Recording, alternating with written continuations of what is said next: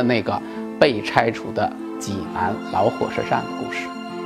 那么就为什么杀了两个人，甚至还可以辐射整个中国？一定要让它消失啊！还应该关注一个更为重要的问题。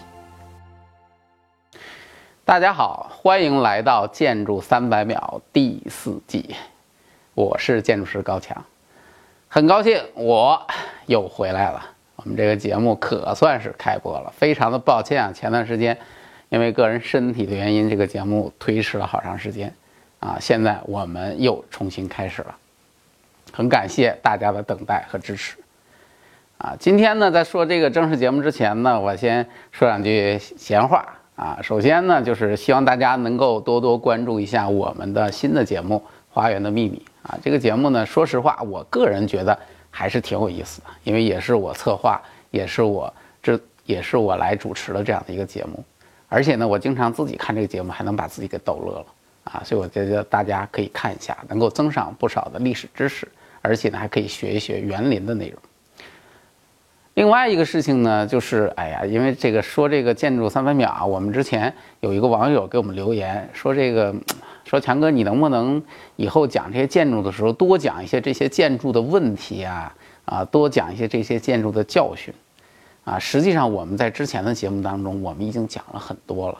我有的时候说话呢也比较过啊，就因为我整天在这胡说八道，所以我也被相关领导进行了一个约谈。人家就说高强，你不要再胡说八道了，你到底还想不想在我们建筑圈混了？所以说完了之后呢，我是觉得，哎呀。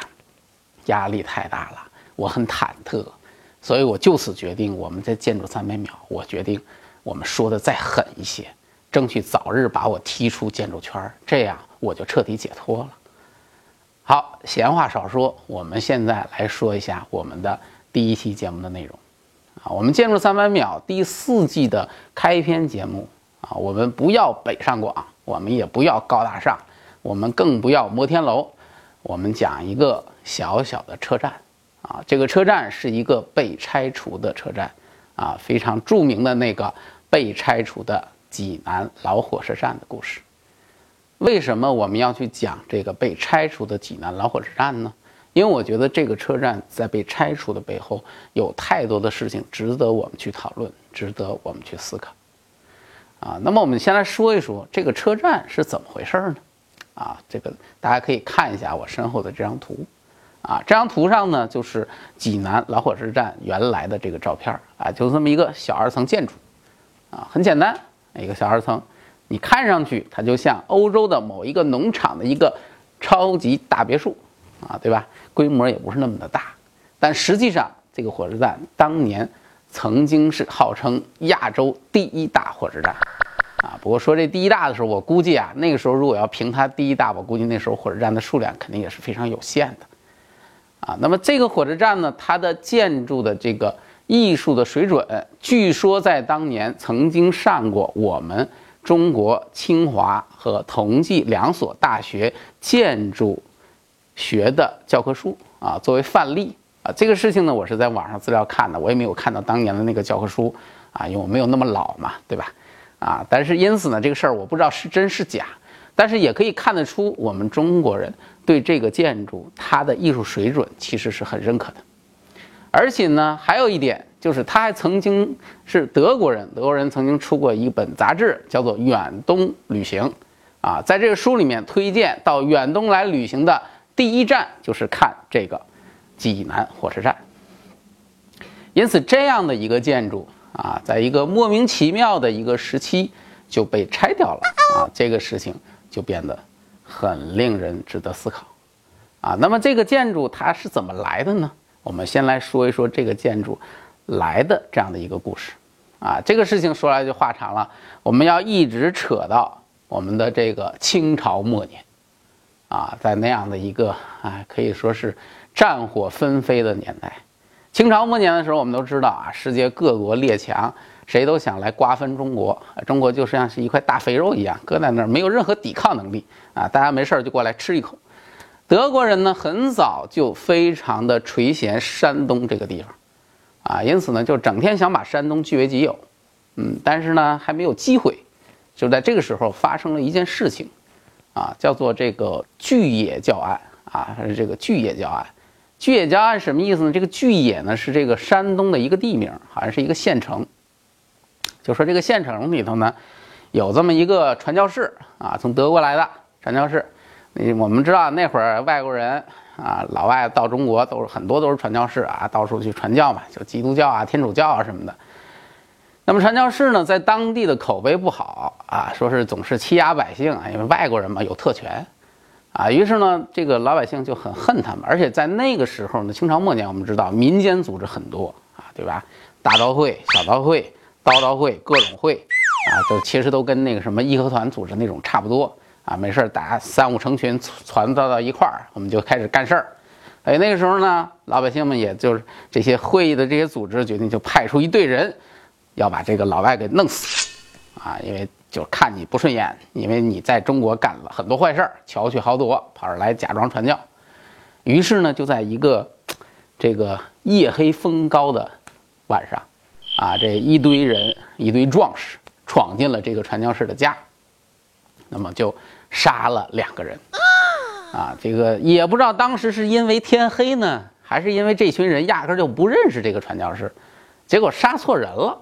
杀的这俩呢，还不是他们要杀的那个传教士，这俩倒霉蛋儿呢，是另外两个从别的地方来的德国的传教士，跑到他的家里头来寄宿，结果莫名其妙就被杀了。啊，不管怎么说吧，反正被杀的是德国的传教士，这下德国人可乐开花了。啊，对你没听错，就是乐开花。啊，德国人想，哎呀，我可算是盼到这一天了，可算是有两个人被你们给弄死了。于是德国人立刻出兵青岛，啊，派兵出来，直接把青岛就给占领了。因为那个时候清朝是没有什么抵抗能力的。占领了青岛之后呢，这个又不能这么死缠死赖着呀，因为毕竟是国际社会嘛，大家都是都是有身份、有身份证、有体面的这种国家呀。你欧洲也号称讲绅士嘛，对吧？虽然你们很无赖、很恶心，但是你不能就这样平白无故的占啊。德国人就逼着清政府去签订了一个不平等的条约啊，叫做这个《骄傲租界条约》。这个条约里面就约定，啊，说这个本着我们两国共同发展的目的啊，本着我们合作的目的，那么清朝把这个青岛租给德国啊，年限产权时间九十九年啊，这九十九年，反正合约里头我也没看着要交什么租金啊，估计也是没什么租金。除此之外呢，清政府还附送了一些其他的优惠政策，啊，比如说这个让德国可以在山东去修铁路，同时呢，还把这个山东的这个矿产的开采权也给了德国。德国人啊，想在山东修这条铁路，真的是想了很久了。其实他在打之前，他之前已经做了这个计划了。这条铁路是从哪儿到哪儿呢？就是叫做胶济铁路。这个胶济铁路是从济南修到青岛。基本上是横贯山东的，他为什么要从济南修到青岛呢？很简单，因为青岛有港口，他修这样一条铁路，德国人就可以把他在山东开采的一些矿产，包括在中国掠夺的一些资源，通过铁路运送到青岛，然后通过港口装船运回国。啊，这个是当时西方列强很多国家都干的事情，所以德国人呢。在获得了这个骄傲租界条约之后，他马上就开始着手组建了一个交际铁路这样的一个委员会，然后就开始修这个交际铁路。啊，这个交际铁路没几年，这个就修通了。当然，中间它其实经历了很多的这个这个这个阻碍，因为我们也不希望他去修这个铁路，尤其是我们中国人自己啊，还搞了一些这个阻挠的措施。但是不管怎么说，德国人就把这条铁路修通了。修通了之后啊，当然他就。很美嘛，这一下子就可以控制整个山东了。而且原来德国人的想法也是那样的，我修了这条铁路，我甚至还可以辐射整个中国。啊，那么在修交际铁路的时候，当然就牵扯到修这个火车站。于是呢，他就修了一系列的火车站，其中就包括济南的交际铁路火车站。啊，这个火车站我们现在暂时称它为叫做小交际车站。啊，后面还有。呃，大交际车站啊，说到后面大家就会知道了，很有意思的。小交际车站修完了之后呢，啊，一件意想不到的事情发生了。什么事情呢？清政府要修这个津浦铁路啊。那个时候要修一条津浦铁路。什么叫津浦铁路啊？北到天津，南到南京，从天津修到南京的一条南北贯通的铁路啊。就是一说这个线路，大家就能够感觉到这个铁路是很重要的啊。但是那个时候呢，清政府没钱，穷啊。啊，我们知道那时候中国的钱早都被西方列强们都搜刮的差不多了，啊，清政府，然后清政府自己像慈禧他们一天到晚就惦记着去修他自己那个什么颐和园啊什么之类的这些东西，对吧？他也不愿意把这个钱花在这些上面，怎么办呢？没办法，啊，就去找英国人跟德国人去借钱，啊，说我要修这个铁路。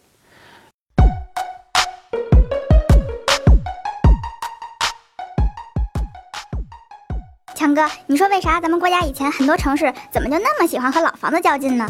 这个问题很 easy 嘛。第一，好挣钱啊，老房子的地段往往都特别好，这种地方盖个公厕估计都能变成富翁。第二，好拆迁啊，很多废弃的老房子除了鬼，压根儿就没人住，更不要说钉子户了。即使有主，来路也都不正，而且很多都年久失修了。像这种房子根本就不用你拆，你踹一脚都能掉几个大梁下来。而且现在的老房子如果不拆，将来万一评选个什么文物保护之类的，那多给领导添麻烦。一下子划个保护区出来，那得影响多少土地的开发。所以，我们以前对待老房子的态度就是：能拆绝不保留，能早绝不延后，能斩草那绝不留根儿。不过呢，好消息是啊，最近几年好多了，大家都不怎么拆老房子了。哎呀妈，终于认识到文化的重要了，可喜可贺呀！哪有？主要是大家发现有老房子的城市旅游都发了，卖地盖楼挣钱只能挣一次，现在老房子一圈收个门票可以收到下个世纪了，这好事儿谁不干？哎呀，照你这么一说，我得赶快回家守着我那个北京的老房子了，看看能不能也弄个门票啥的。珊珊，你家还有老房子呢，那你不发了？回头给我们这个项目投个资吧。投资不是事儿，就我家清湾边上那套大豪宅，五十平米三居室，房子历史足足有三百六十天，比雄安新区还古老呢。去年我刚买的，不管是拆还是收门票，只要我发财，不会忘记老板你的。我去。英国人、德国人一听这个事情，当然很开心了。他们当时心里就想：哇，这条铁路太重要了，从南方一直到北方，北方天津也是港口啊。从南京一直到天津，那这条铁路如果是我们自己来修，控制在我们的手里，那该有多好啊！于是英国跟德国人就最开始的时候就千方百计的想把这条铁路修的这种权利握在自己的手里。啊，当然这件事情上来说呢，清政府的人也不傻，我们中国人又不是白痴，对吧？啊，你这种司马昭之心，路人皆知，谁看不出来呢？于是呢，就在前期进行了很多的抗争，最后英国人、德国人拧不过中国这边反对的声浪太大，因为这条铁路真的太重要了，只好只是借了钱，由清政府自己来修这条铁路。啊，那么这条铁路也成为清政府当时修建铁路当中最长的一条。这个铁路修得很棒，啊，那么这一条铁路跟胶济铁路发生了关系。为什么呢？津浦铁路是要经过济南的，啊，在经过济南这件事情上，因为当时济南其实受到德国人的一定的控制，那么德国人当时就有一种想法，啊，什么想法呢？津浦铁路切过来的时候，我用胶济铁路的济南车站来作为津浦铁路跟胶济铁路共用的车站，啊，让这两条铁路到这儿衔接嘛，并轨，这样的话，这车站不就是我的吗？啊，所以这样的话，我不就能够染指津浦铁路了吗？这是德国人的如意算盘，啊，但是清政府呢也不傻，啊，清政府早就防着德国人这一招，所以呢，德国人几次去找清政府谈判都没有谈出个结果，最后呢，清政府还是自己去修了一个济南站，啊，注意啊，清政府自己在济南修了一个津浦火车站，这个车站位置很有意思，离原来的胶济铁路的火车站，也就是小胶济车站没多远儿。就在它的东北方向不远的位置，就修了另外一个车站，啊，这下有意思了。同一个城市里面修了两座车站，而这个金浦火车站是什么车站呢？这个火车站就是我们说的，我们这个节目当中的这个主角，就是济南老火车站啊，就后来成为了那个被拆除的火车站。那么这样呢，就在一座城市当中出现了两个火车站并存的现象，很有意思。这个在中国的城市历史上并不多见啊。但是更精彩的在后面。这个金浦火车站修完了之后呢，德国人觉得很没有面子，对吧？这个事情我没有搞到，而且呢，金浦火车站修得更大、更气派啊。就老火车站我们看到很漂亮嘛。他们原来德国人修的那个交际车站呢，它并不大，所以我叫它小交际车站嘛。于是德国人就说：“哎呀，不行，我这面子上过不去。虽然我们德国人很务实嘛，但是到了中国这个地界，我们还是要顾及一下面子的。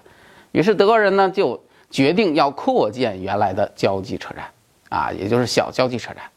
那么德国人呢就在金浦火车站的正南方，大概三百米的位置，重新修了一个交际火车站。这个车站比原来大很多，直接就把金浦车站给挡上了。”啊，这个就非常有意思了。这两座车站从此并存了很长时间，啊，而这两座车站呢，提醒大家一点：这个金浦火车站、济南老火车站后来被拆了，而那个交际车站，也就是这个大交际车站，实际上到现在还存在在济南市，它变成了交际铁路的一个展厅啊，一个展览馆。啊，所有人都可以去参观的，而且也是国家的重点文物保护单位。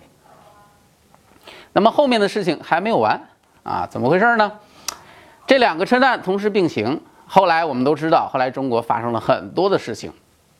日本人呢又垂涎山东，啊，于是呢日本人就是找了一个借口，就是在一战的时候，一战爆发了。我们知道一战的时候，日本人跟德国人是敌对国，日本对德国这个宣战。宣战了之后，然后立刻出兵山东，占领了济南跟青岛。日本人占领了济南跟青岛之后呢，整个交际铁路就直接落在了日本人的手里，啊，那么济南当然也遭到了日本人的控制。那么这样的话呢，日本就把山东的利益攥在了自己的手里。再后来呢，一战结束啊，那么这个车站济南不又回来了吗？但是紧跟着后来日本全面侵华，全面侵华期间呢，日本又把山东给占领了。啊，在这次占领的过程当中呢，实际上日本人呢后来为了他便于他自己的需求，于是呢他就把两个车站进行了改造。首先呢，把金浦铁路跟交际铁路在这个区域进行了并轨，同时呢，把原来的金浦铁路的这个车站定为济南这个区域的唯一的火车站，而原来的那个交际车站呢，改为了一个办公用房。啊，由此就延续下来，一直延续到后来济南整个城市的发展。那么也就是济南老火车站，啊，是这样的一个情况。再后来呢，就发生了那个非常有意思的事情。什么事情呢？就是日本人不是战败了吗？我们这个解放了，济南城又回到了这个祖国的怀抱。啊，整个解放了之后呢，城市在发展，尤其是改革开放之后，啊，整个城市发展的太快，人口增长的太快，济南市也不例外。啊，那么在这种情况之下呢，实际上济南市在四九年建国的时候，它的人口跟它在后来就是到它拆除的那个时间的人口，其实它的人口整整翻了十倍都不止。啊，那么在这种情况之下，这个老火车站不堪重负了，于是呢没有办法，这个政府就提出来要把老火车站拆除，扩建济南车站。啊，那么这个消息一传出，就获得了大量的反对的声浪，啊，这反对声音很简单，因为我们前面说了，这个车站对吧？呃，又是教科书，又是第一站，建筑的这种效果又做得非常的棒，啊，德式的这种建筑风格，很难得的一个车站，怎么能说拆就拆呢？啊，但是我们的政府领导不是这么想，我们政府领导当时的想法是什么呢？我们政府领导当时的想法是，哎呀，你这个车站。有什么价值吗？你不就是一个殖民地建筑吗？我看着这车站就闹心啊！说有的领导说，这个我看到这个车站，我就想起了我们中国人被欺凌的那段历史，所以我就一定要让它消失。啊，其实这领导的想法，我觉得也挺有意思，充分表现了我们的领导的这种民族的这种自豪感啊，自尊心还是很强的。但是这位这些领导呢，就没有想过，如果按他们的这个思路，实际上我觉得。北京的故宫首先就应该被拆掉，为什么呢？几百年的这种封建皇帝欺压普通百姓的顶点的建筑就是故宫，对吧？皇帝天天在那里面指手画脚啊，欺压我们所有的普通百姓。要这种封建残余还留着它干嘛呢？直接拆了不就完了吗？啊，所以这种想法，这个领导的想法真的是很有意思的一个想法。当然，在当时领导的这种要拆除的想法，啊，其实是收到了大量的反对声，其中包括很多的专家学者啊，大家都纷纷反对这么好的建筑不保存而要拆掉，也包括了大量的济南市市民，市民们都觉得老火车站承载了他们自己对于济南市的很多的历史和记忆。因为这个济南老火车站，实际上它经历的这个时期非常的特别，啊，它经过了整个济南这样一个颠沛流离的这样的一个非常糟糕的这种历史时期，见证了很多的历史事件，啊，所以济南的市民也一片的反对，但是最后还是被拆除了。所以从这件事情上来说呢，我只能说我们的市政府领导那真的是很任性啊。那么这件事情呢，从这个济南老火车站被拆除的这个事情上来说呢，一个更有意思的事情发生了。从两千零八年开始，市政府后悔了啊，因为上次被拆了嘛，拆了之后呢，大家整天批评，整天批评啊，这原来的市政府的领导也已经走人了，换了新的市政府领导，市政府领导后悔了，说这个车站还是不错的，我们应该考虑复建。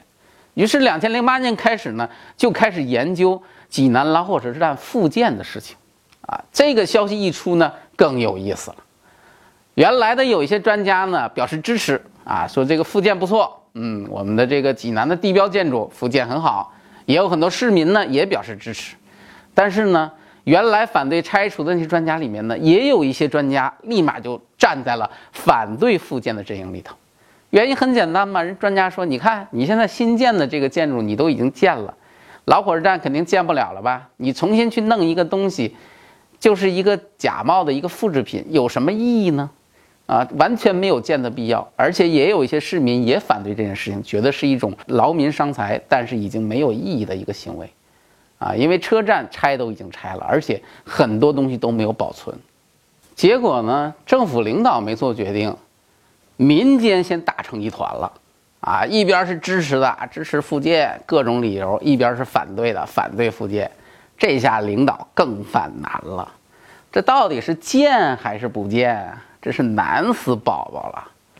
所以说呢，这个事情最后政府没招了，OK，还是让人民去决定吧。我们搞市民投票吧。后面是不是真的搞了，我也不知道。总之，这个事情呢，其实没有定论，一直到现在，这个复建的事情其实也没有定论。那么济南老火车站的这栋建筑，它到底它当初的这种拆除有什么不妥的地方呢？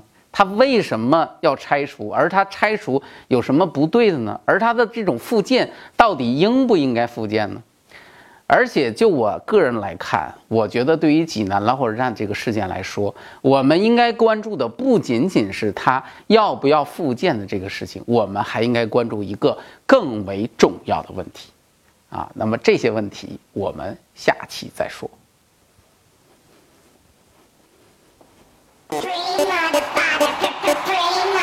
只有